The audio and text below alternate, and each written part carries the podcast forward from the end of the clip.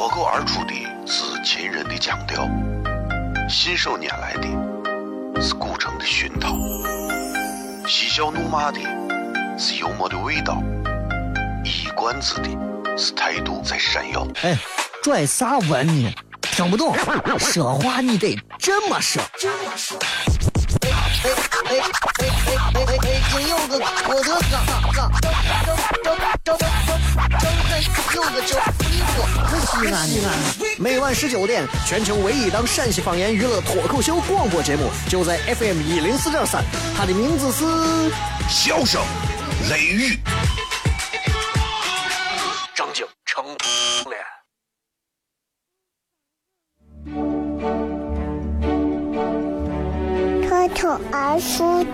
是亲人的亲切，细细念念的是乳疼的胸膛，是香又闷的幽默的味道，一语断句的是态度真闪耀，哈哈哈，笑死我了！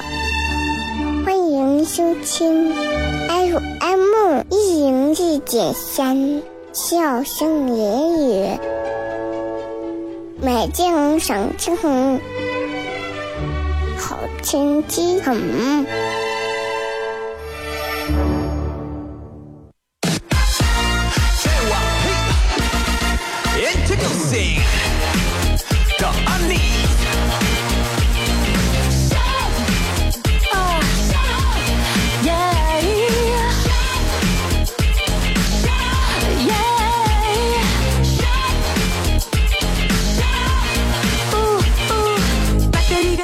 好这里是 FM 一零四点三西安交通旅游广播，在周一到周五的晚上的十九点到二十点，小雷为各位带来这一个小时的节目《笑声雷雨》。各位好，我是小雷。今天的节目继续跟各位朋友啊，咱好好谝一谝。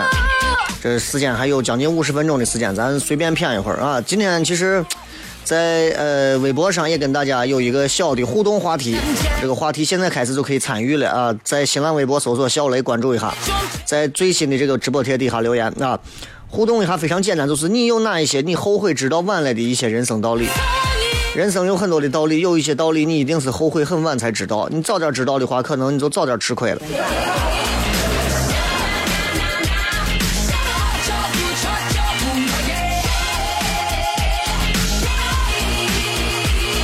俺伙计那天给打电话，一说，哎呀，虚惊一场，我咋了？他说我我媳妇跟她两个闺蜜在卧室聊天，我就忍不住我扒门缝听。当中有一个闺蜜就问了一句话，当时把我尿都快吓出来。咋了？我说咋了？她说，闺蜜问说，出轨吗？我媳妇沉默了一下，下定决心说出。我说这下逼了，啊？我这下也要王宝强了。把我气的一脚把门踹开，三个人拿着扑克牌看着我，说斗斗地主嘛。最后我一看，我斗地主鬼要最后出，不要一开始出。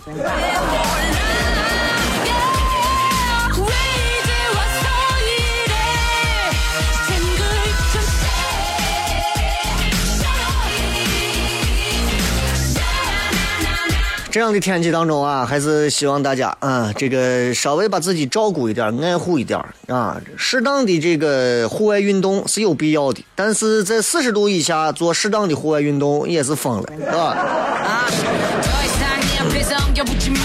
今天我看朋友圈里头不少在发，说西安成为什么一线城市，用了一些数据，用了一些相应的这些什么来来来说自己西安一线城市这了我了。其实我是挺高兴的，西安能成为一线城市，说实话，啊，我是真的觉得好事情啊。不过，我认为啊，跟真正的一线城市相比，啊，跟真正的一线城市相比，我想我们需要的不光是单纯的什么经济啊、文化领域啊、资产呀，或者其他方面的这些数据的优势，人。人这一方面，其实我觉得是最重要的。没有人，这个城市叫鬼城，叫空城，对不对？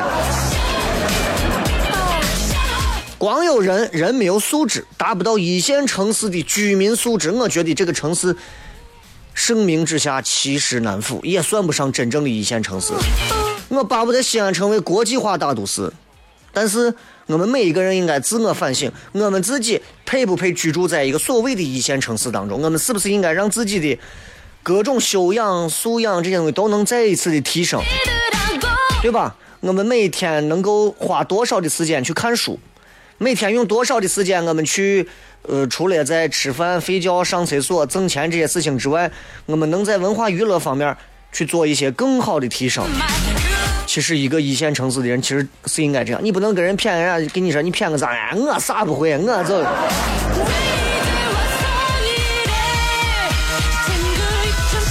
即便西安有一天成为大地铁时代森林城市啊，火车站成为亚洲最大的火车站，高铁成为一个非常好的，然后曲江的是各种新的核心 BBD 呀、CBD 呀、教育方面呀、经济方面呀，包括遗址公园之城啊、汉代的昆明池啊，包括国际化大都市啊、北鹿原影视基地呀，各种这些东西都可能会让我们西安越来越跻身到一线。但是我仍然要说的是，希望大家。都能够作为自己啊，从自己现在开始，让自己跻身到一个更加优秀的人的前列。不光是懂得珍惜时间，不光是懂得学会思考，更重要的是有自己判断任何事情的能力和永远不会放手学习的能力。这里是笑声雷雨，我是小雷。回来之后开片。脱口而出的是秦人的腔调，信手拈来的。是古城的熏陶，嬉笑怒骂的是幽默的味道，一冠子的是态度在闪耀。哎，拽啥文呢？听不懂，说话你得这么说。哎哎哎哎哎哎哎！今有个我的哥哥，招招招招招招有个叫衣服，西安西安。每晚十九点，全球唯一档陕西方言娱乐脱口秀广播节目，就在 FM 一零四点三，它的名字是《笑声雷雨》。张景成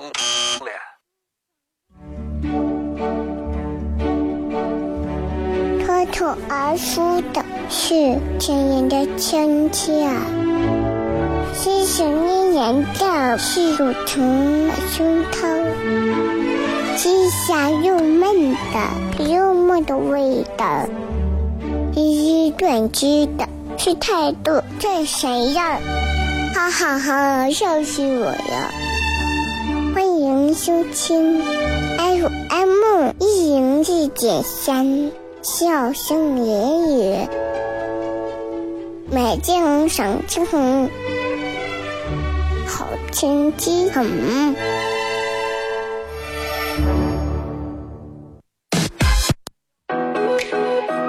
Yeah. Rumors. Yeah, we the word up on a street. They talk, talk, talk about you and me. Let's start some rumors. Uh-huh. Uh,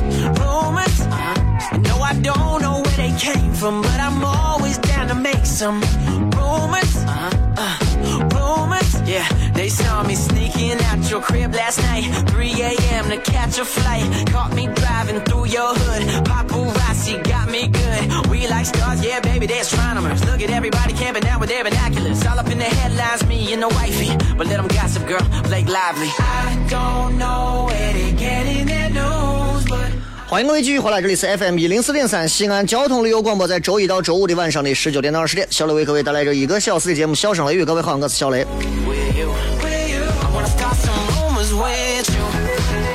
嗯，这么热的天儿啊，呃，其实大家找一个有空调的地方，凉凉快快的，坐着跟朋友们啊、三五好友啊，坐在一个非常舒服的一个小圆桌，大家在一块儿谝一谝，聊一聊，特别幸福。问题就在于，问题就在于，能这样的地方哪有那么多，对不对？当然了。呃，每个礼拜四晚上糖蒜铺子的演出算是比较凉快一个地儿，大家可以坐在玩喝点东西，听着上面人给你谝一些段子。但是这个礼拜没有啊，所以今天晚上没有抢票，因为这个礼拜要休息一周。啊，因为每周都演，其实大家现在也需要一个缓冲，比较累，压力也比较大，而且现在毕竟还是呃没有正式到糖酸铺子正式对外开始常规营业的一个准确时间，所以还不要着急，再等一段时间啊。到时候什么糖酸铺子的演出啊，好吃好玩的呀，油泼面呀都会有啊，不着急。今天想跟各位朋友谝啥呢？其实。先说一下今天的互动话题啊，今天这个互动话题其实非常简单。昨天咱们适当的抛砖引玉了一下，呃，就是这个你有哪一些后悔知道晚了的人生道理？哎，你昨天我说了不少，对吧？有一些道理，其实你早一点知道，其实早点就不会我啥了，就不会吃亏啊，可能你就不会绕弯路了。但是有很多的人。必须要绕过弯路之后，他才能知道自己的人生啊！原来这些道理啊，必须这样之后才能知道，这没有办法，这就跟打怪一样，对吧？你必须打过这几个 boss，你才能得刷出一把橙色的武器啊，或者啥的。今天礼拜三，今天想跟大家谝一点儿这个有意思的啊，这个啥哪方面的呢？跟这个历史有关的事情。今天映客也开了三七零四零三幺二啊。最近可能如果没事，我会连着每天都开映客啊。然后呃，网上觉得比较卡的朋友，我已经给你换四 G 了。如果你们还觉得卡的话，那就没有办法了。啊，现在你看电台主持人开映客直播，现在成了一个潮流趋势了。为啥？因为映客每天开直播，其实不影响啥。对吧？说不定还能碰到几个土豪呀，啥还能给你送点礼啊，啥的。你看哪个行业开这种直播、网络直播的多的，你就能看出这个行业的普遍收入是比较低。今天跟大家想谝一个，最近不是奥运会嘛，啊，呃，骗咱骗一点历史的事情，好玩的。不要总是骗最近什么八卦的事情挺多的，因为啥？因为现在八卦的事情还没有结果，现在再等一等。呃，说到说到体育啊，说到体育方面，说到一些比较大家喜欢的一些体育项目上，我觉得我这个人喜欢的可能是篮球吧多一些。啊，也有人喜欢各种。你要知道，古代时候的体育都有哪些？古代时候的体育，那就什么射箭呀、骑马呀、摔跤啊，这都算。今天想跟大家谝一个皇帝，这个皇帝是一个非常喜欢体育的一个皇帝。这个皇帝喜欢体育到啥地步呢？你给他江山，他不在乎；你给他妹子，他不在乎。他在乎啥呢？他在乎，他在乎，就叫 P.E.P.E. 啊，体育就叫 P.E. 吧，Physical Education 对吧？P.E. 体育，就是。有这么一个皇帝，这个皇帝 挺有意思。今天咱们就简单的先谝一会儿他，是吧？然后在半点多之后，咱们再跟各位来互动。你们你们也可以在映客上，在半点之后，你们也可以想一想啊，有哪些人生的道理你是后悔知道晚了？早知道你就早都不会这样子了。想一想，半点之后再发过来。现在发我也看不到啊。这个皇帝是谁呢？唐朝的一个皇帝，这个皇帝叫唐敬宗，他的名字叫李湛。很多人没听过这个人，没听过没有关系。他爹你应该听过，唐穆宗李恒，还没听过，那算了，那不重要啊。就是李振啊，是唐穆宗的这个大儿子啊。作为长子，伙计也是比较顺的，十六岁顺顺利利就登基了。登基了之后，按道理讲，年纪轻轻当上皇帝。应该说是非常有潜力的，但是呢，就是他跟他他他爸是一，就是一个德行。唐穆宗就是一个不太把不太把这个江山社稷或者是国家大事放到心上的一个皇帝啊，他也是整天干啥呢？吃喝玩乐。然后你比他爹可能还就还过。啊，他爹可能就是吃喝玩乐一天，然后朝朝政一天，他是连着三天都是玩不管朝政这种。就是这个李恒当时还在位的时候啊，经常啊就是就是唐穆宗嘛，他爹经常在宫里头办 party，各种歌舞啊，各种宴席啊，各种 party。然后下头大臣说是皇上，你不能这样子，你这样咱都逼了。啊！你这个你这样就逼了。你要知道这个样子，咱还别说跟人打仗啊，咱内部就要造反了，不敢老吃喝啊，苦口婆心劝了。但是唐朝的这些大臣劝过之后啊，大臣们互相也互相劝你，算了，尔等休要再劝皇上啊，无卵用，没有啥用，你劝他没有用，对吧？昏君就是这个样子，都昏着呢，啥都不想，整天就是吃吃喝喝呀，玩玩闹闹呀。当爹都这个样子，你想他儿子能好到哪儿去？这个李湛从上任开始的时候，从上任第二个月开始，有事没事，这从就跑到皇帝的这个大殿里头干啥？击球，就有点像高尔夫球一样，就就踢球嘛，啊，玩这些各种球类的运动。然后今天跑到这个什么什么殿。玩一玩，明天跑到那个那个什么院子里头再去玩一玩，第三天又说那那玩两天不能老玩吧，大摆宴席，就这种，就各种的享乐，就碰到这样的一味追求享乐的皇帝，你说咋弄？然后你说皇上他每一天他要例行有早朝，对吧？包括你看咱西安有一个叫端吕门，端吕门就是。传说皇帝啊，早朝的时候，大臣们从排队走到端吕门这个地方的时候，要检查仪容仪表，端正自己的衣履，看看鞋呀、衣服呀穿的正不正。这叫杯前家事围棋局，十二阶如种菜畦，摇刃巍巍入朝火，一条星宿午门西，就这个道理啊。然后你知道，就这个，这个给人的感觉就是非常。正式的嘛，你看，你看刘罗锅里头，天地之间有杆秤。那皇上一大早早朝，八点早朝，大臣几点就到了，一大早都来了。结果这怂就玩玩他的体育，怂管啥都不管。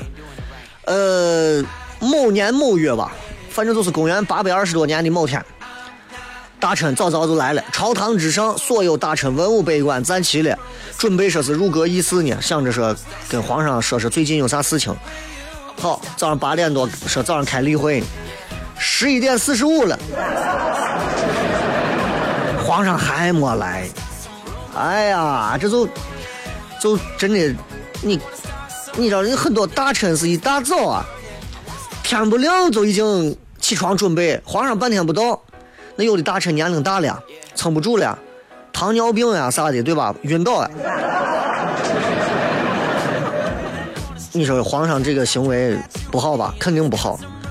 就对于这个行为，当时的有一个谏议大夫，叫个李博，他是负责专门给皇帝啊举荐呀，包括专门就是提意见的，就这么一个人。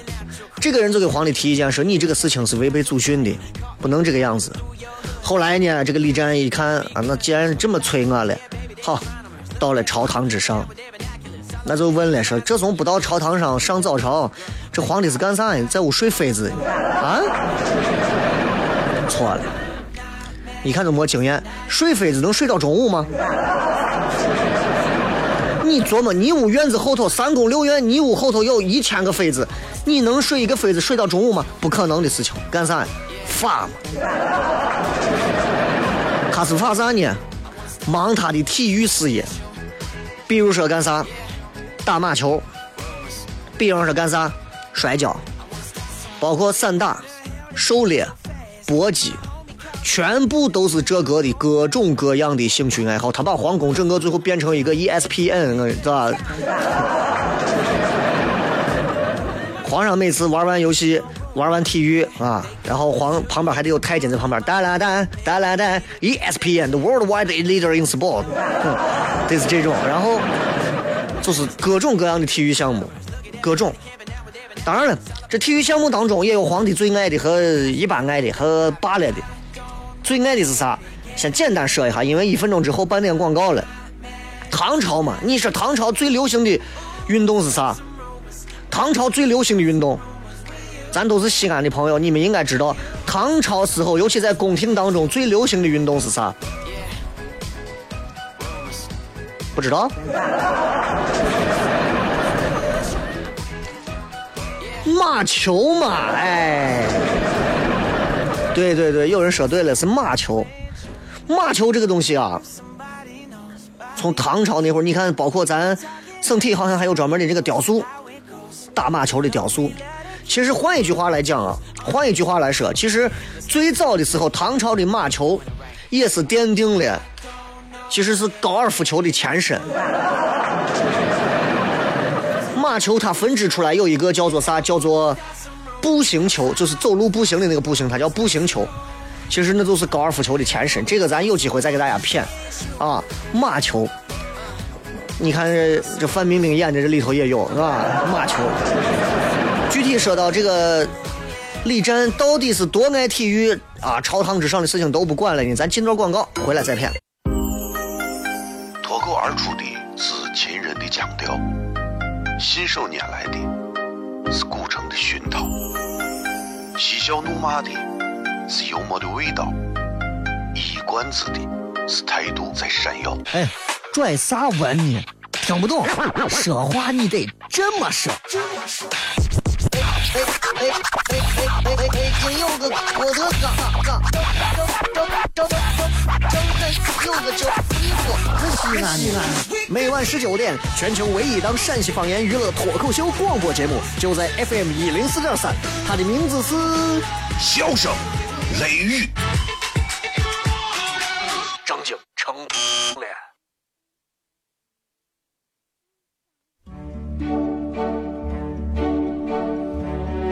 脱口而出的是亲人的亲切，是想念人的是乳疼的胸膛，是香又闷的幽默的味道，是短知的。是态度，这谁呀？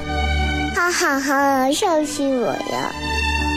欢迎收听 FM 一零四点三，笑声言语，美景赏青红，好天气很。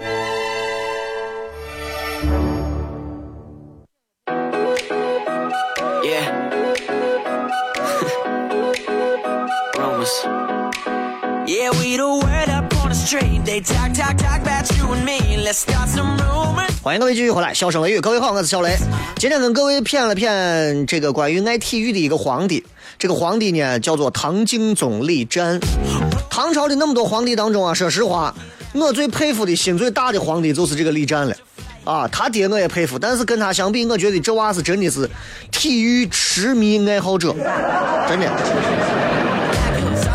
刚才说到他喜欢玩啥啊？把自己的早朝都耽误不上。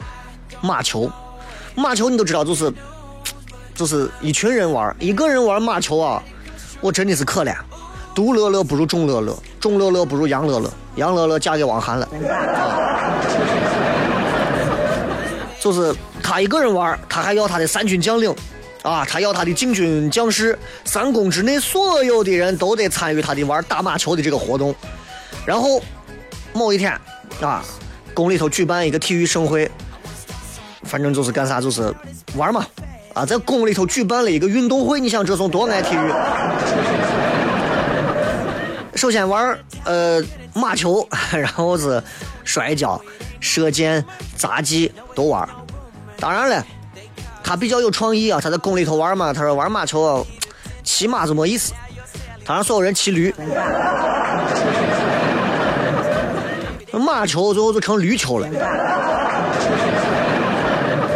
玩的很高兴，一玩玩到凌晨两三点，跟咱现在在夜店 KTV 一样玩两三点。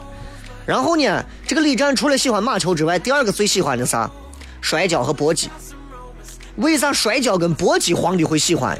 你想，古代打仗，古代打仗所谓的这种武力较量有啥？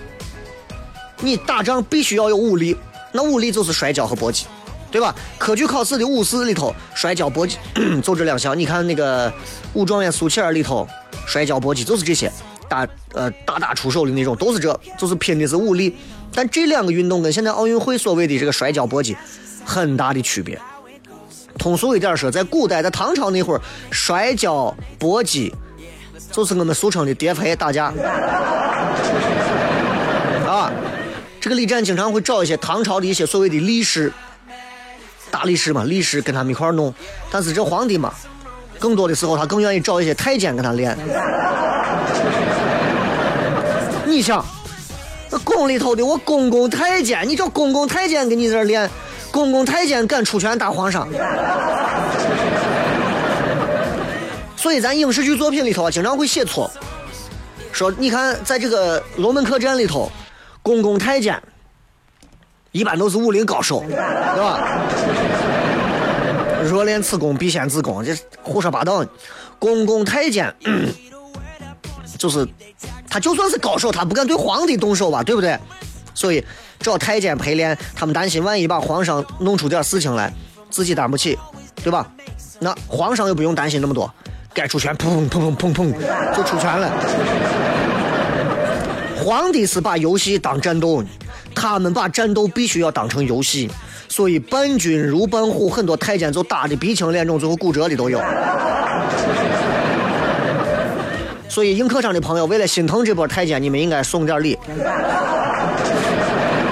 哎呀，那套路实在是太深了。除了马球、摔跤之外，这个唐敬宗还喜欢干一些。很有意思的事情，就是，就是他不光是白天球啊、打架呀，晚上也打啥呢？打猎、打狐狸、打猎、打狐狸。他让很多很多的这个力士陪他一块儿，晚上专门去打狐狸，他们称之为打夜狐。夜狐而不是晚上晚上尿的狐吗？打夜晚的狐狸，找很多的力士们一块陪着打，力士们打的好，给奖励；打的不好，直接就把他家一回充军了。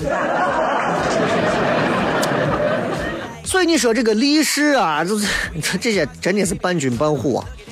所以你想想这个李战多爱玩啊，太会玩了。唐朝像他这样的皇帝，在他这样的皇帝手里面，没有亡国是万幸。所以你看，在很多的史书当中，啊，讲述到说李战这个人的时候，没有说他是昏君暴君，说他是啥君？不，no，就那个不，不君，就是说，如果他不打马球，不揍太监，不打夜壶，还算是一个称职的帝王，是吧？这是已经很给他留面子了。确实，你在历史上你看不到李战这个人在治国方面有任何的才干，但是吃喝玩乐上啊，体育方面呀，确实是一个有本领啊，有想法。马球高手，善于搏击，啊，摔跤拔河、龙舟竞渡都是喜欢。养了一大批的力士，陪着他干啥呢？白天晚上在身边。这些他身边的大力士都是很多时候在全国呀万贯招募来的。招了一帮子体育爱好者，就好好比你有一天你当上一个皇上，你在全国招了一帮子肌肉男，所以你说像他这样子的，能长久吗？能吗？对吧？伙计有一回，有一回，说是突然突发奇想说，哎，我想到那个哪儿去发呢？临潼里不是有个骊山吗？我想到骊山去发呢，你们陪我一块儿去，是吧？周边人一听都惊了，说骊山你不能去，为啥不能去呢？很简单，骊山这个地方不吉利，尤其对皇帝来说不祥之地。你看，周幽王去了骊山了，烽火戏诸侯死了，对吧？游牧民族最后把他给砍了。唐玄宗去了，安史之乱，你爹唐敬宗穆呃唐穆宗去了。享年不长，回来驾崩。李战一听啊，很好奇，说：“那那个更得去了。”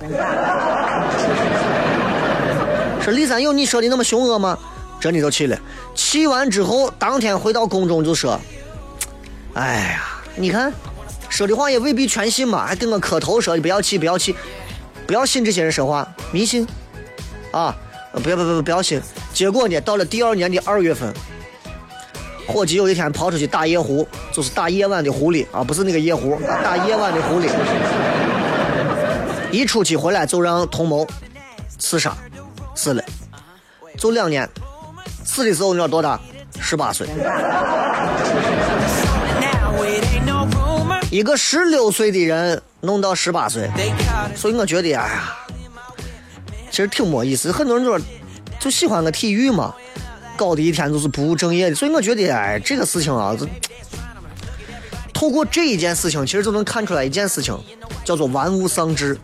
任何时候，咱们要区分清要事优先，对吧？大事小事一定要分清。所以，你这个东西，你看历朝历代都是这样，喜欢，包括尤其有一天，如果你当了一个领导了，记住，一定不要偏爱于自己的小爱好而忽略了一个大方向，否则就会像唐敬宗李湛这样，还有唐穆宗 他爹一样，啊，李恒李湛反正都是一路的。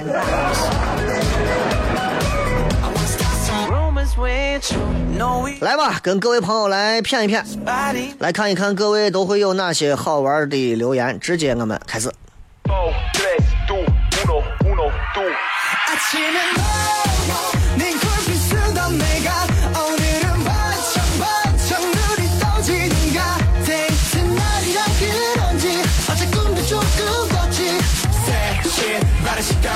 今天来跟各位朋友。在呃互动的上面的这个话题很简单啊，微博上啊、微信上啊，还有这个映客的上面，大家都现在可以开始留言。你有哪些你后悔知道晚了的人生道理？很多啊，很多很多很多。我我其实就有很多。你比方说，我现在都觉得啊，真的是，人家说一屋不扫，何以扫天下？我现在就后悔，我小时候没有好好的把厨艺学好。你知道不？这个这个说雷哥，我想让雷哥给这女子做个简单的评价。给啥女子做个简单的评价？不好好学习，我很后悔。不好好学习，你这辈子都会后悔。你相信我。我最近在钻研一些美食方面的技能啊。前段时间不是去了西安某一个土豪夜店嘛？干啥呢？就是。就是吃了一个饺子，但我觉得啊，饺子啊，真的好吃的饺子一定是在坊上，坊上这么几家。我最近在钻研酸汤水饺的研究制作工艺。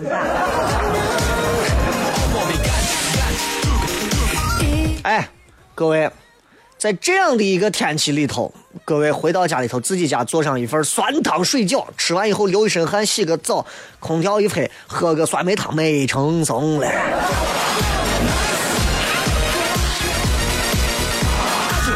这个时候要呃 讲一讲夜店的见闻，你自己去嘛？夜店又不要门票。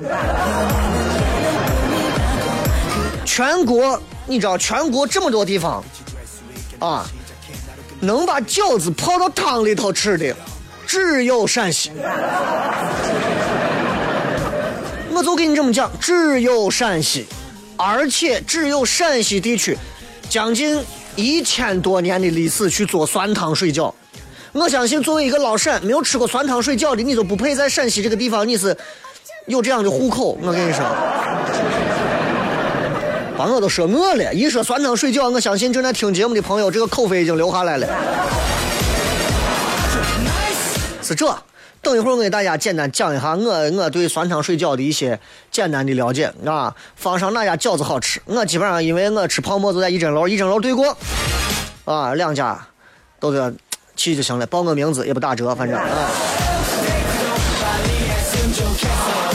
今天要跟各位在微博上互动的话题很简单，你有哪些后悔知道晚了的人生道理？我相信很多朋友啊都有啊，尤其微博上我看有很多，好吧？咱们进到广告回来之后继续笑声雷雨，微博、微信大家关注一下小雷就可以了啊，搜索“小雷”两个字。另外也可以关注另外一个微信，叫做“糖酸铺子”，唐朝的糖，吃酸的酸。脱脱而出的是亲人的亲切。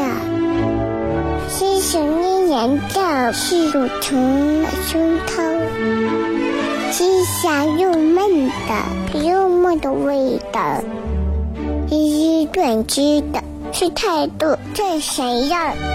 哈哈哈，笑死我了！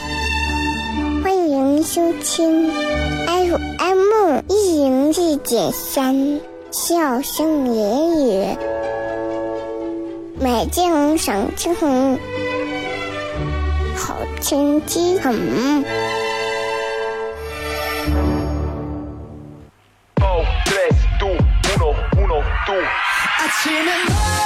欢迎各位继续回来，笑声雷雨。最后时间，因为还有呃一会儿了，咱们就抓紧吧。这个有很多朋友刚才把话撂出去了，反正简单给你讲一下。我毕竟吃了这么多年的酸汤水饺了，啊，因为我家这会儿到现在还没吃饭呢，所以我现在一听酸汤水饺，我能让自己的这个肠胃啊、口肺啊都现在都已经分泌了很多了。啊，来吧，给大家简单讲一下我认为的这个。酸汤水饺，因为酸汤水饺真的呀是在全国这么多地方里头，你看，包括东北饺子馆的饺子又大，对吧？包括你看大庆花那种满族的那种满人饺子，都是大饺子、大馅饺子。但是老陕不爱吃大馅饺子，说心里话，老陕爱吃的饺子一定是羊肉的、牛肉韭黄的、猪肉大葱的、韭菜鸡蛋的，啊，这个猪肉芹菜的都可以。关键问题是。最重要的问题是，酸汤饺子必须是羊肉水饺，这是最正宗的。下来就是牛肉韭黄，就这两种。当然，既然咱不是个美食节目，关键我饿了，说到这就说一句：西安酸汤水饺做的最好的，我觉得是回民街的几家，啊，坊上的这么几家，北院门的、北光记街的、西洋市的、大皮院的，就这么几家。我们我们说这坊上对吧？就这么几家。酸汤饺子之所以我觉得我我觉得很多的西安人爱吃好吃，首先因为它里头有酸汤的这个酸，就像羊肉泡馍，很多女娃爱吃不是因为泡馍好吃，而是因为爱吃小草，是一个道理的。我告诉你，为啥你在家里头做不了呢？原因很简单，因为酸汤水饺的这个调味料是非常非常的复杂的。虽然说复杂，其实也不复杂，但你没有那些料。酸汤饺子里头包含的调味的这个酸汤很重要。饺子嘛，到哪儿都能买，速冻饺子都能做酸汤。它要保证酸味、辣味、香味恰到好处。酸，但是酸不到让你觉得哎呀涩；辣，但是让你不会抢了酸的味道。酸汤里头包含的这个东西啊，哎呀不行，我现在口水都下来了。酸汤里头包酸汤水饺里头包含的东西，你比方说虾皮。你必须要有。我去过夜店吃的，我里头没有虾皮，我就要差评。芝麻，记住是熟芝麻，啊，熟芝麻。香菜是切成末，香菜末。还有啥？韭菜末。你们家里头有吗？韭菜末没有。牛油，这个很多家里头没有啊，牛油没有。香油，对吧？然后很多人可能不知道，还有鸡油。醋一定是甜醋，你不能说山西老陈醋，甜醋。然后是酱油，就这些东西。所以，如果你想做一个酸汤饺子，光这个汤汁里头的这些东西，我估计就比较难了啊，对吧？具体具体怎么做饺子啊，或者怎么做啥，我觉得没有那个必要，我就不说那么细了。最重要的其实煮饺子呀，包括 饺子馅儿，其实是比较讲究的。你看坊上做的这个牛肉韭黄的饺子，知道吧？这这酸汤饺子，主要我觉得咱今儿主要偏的是它那个汤汁，汤汁好。最重要的是有一点，为啥咱坊上做的很多的啊，咱这做不了？坊上有一种比较特有的一种油，非常特有的油，这个油是咱普通老百姓家里头是没有的，滑油。路滑的滑滑油，就是牛油，牛油的基础上加了很多的那种调料，最后炼出来的一种调和油。这种油可以用来放上，可以炒啥油茶啊，油茶，你也可以不放，没有你也可以不放，但是人家有这个油，你尝这个味儿，你就是不一样。然后呢，还有一点，就是家里面做的肉啊，不管是牛肉、韭黄啊、羊肉的，这个肉馅儿啊。自己家里做的啊，一定不会做这么一道处理，就是肉馅儿啊，加水或者是拿鸡蛋清，不会加这个，不会加这个。所以咱家里头吃的肉啊，绝对是香，但是肉会比较柴。放上的你看这肉馅吃到嘴里头是滑滑顺的感觉。包括现在很多外头我脏馄饨摊儿，人家我馄饨馅儿里头其实就是可能连肉馅都没有，就是一点鸡蛋裹着一点这个油，哎，你让你吃到嘴里头感觉像是肉，其实。你还没尝，你就已经顺着牙缝，肉馅已经进去了，明白吧？明白吧？所以酸汤饺子这个东西，其实我觉得在这样一个天气里头吃一个，不像泡馍那么容易把人热到。所以煮饺子的这个酸汤汁儿一定要记住：香油、花油、虾皮、醋、酱油、呃盐、油泼辣子，非常重要。为啥我一直在吃酸汤饺子这个东西？很多人听了受不了，因为在中国的美食当中啊，啊啊，在中国的这个美食当中，最好的美食必须有三样东西合一，三合一：面、菜、肉。只有饺子能做到，面包着肉馅儿和菜混到一起。所以大家闲来没事，听完笑声雷雨去吃一份酸汤饺子啊！记住要去报小雷的名字啊，腿给你打折啊！来，再看上几条各位的这个呵 呵人生道理啊！不听老人言，有的是后悔的，对。呃，孟佩林说：“追女娃不能太实诚，自古深情留不住，唯有套路得人心。”对呀，太对了。这个时候你的互动越来越少了，你才发现这就是人生道理啊！你才发现我就是这样的。西安阳说：“三十岁前胃养人，三十岁后人养胃。”真的是这样，真的是这样。我现在开始吃饭都是本着先养胃的基础上去吃那些饭。这个什么悠悠爱说言多必失，话少一点啊。上节目我话的多一点，因为大家要听节目啊。但是，就是平常大家说话记住言多必失，尤其是吃饭的时候。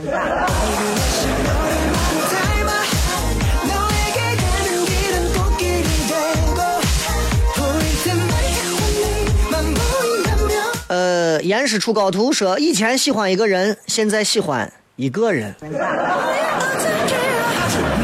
能能听出来吧？这个关系就是这样啊。这个陈莎说：“男人不坏，女人不爱。”哎，可惜没有如果。你现在也好不起来了吧？这个说雷哥，节目开始时候一个娃在说的广告词有意思，得是你给教的。废话嘛？我娃嘛。就是我说，你今天的所作所为，三年之后再看是不是值得去做。真的，你可以自己想一想，我们今天所做的所有的事情，三年之后，你今天的痛苦、今天的哀伤、今天的烦恼，三年之后你再想，有没有必要到今天是这个样子的？其实没有必要，大多数时候根本没有那个必要。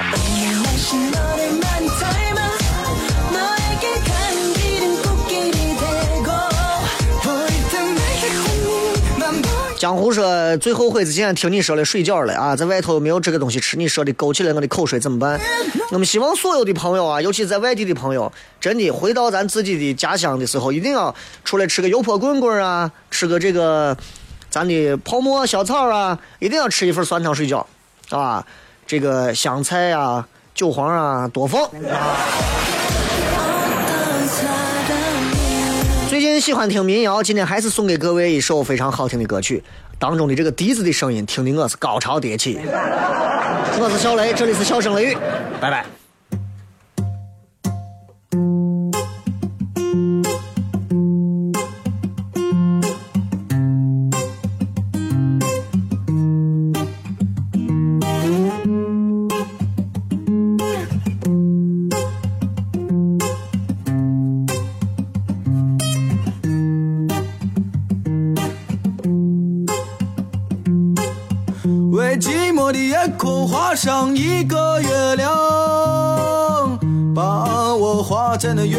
下面歌唱。为冷清的房子画上一扇大窗，再画上一张床，画一个姑娘陪着我，再画个花边的被窝。画上灶炉与柴火，一起生来一起活。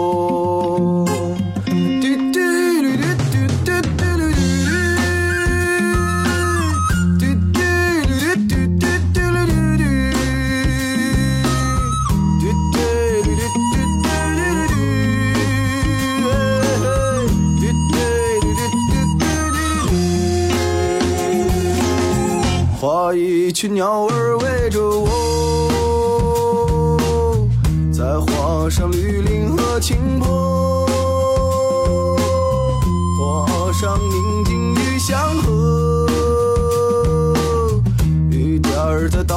上飘落。画上有你能用手触到的彩虹，画中有我决定不灭的星空。画上弯曲无际平坦的小路，尽头的人家梦一路。画上母亲安详的姿势，还有橡皮能擦去的争执。画上四季都不愁的粮食，悠闲的人从没心事。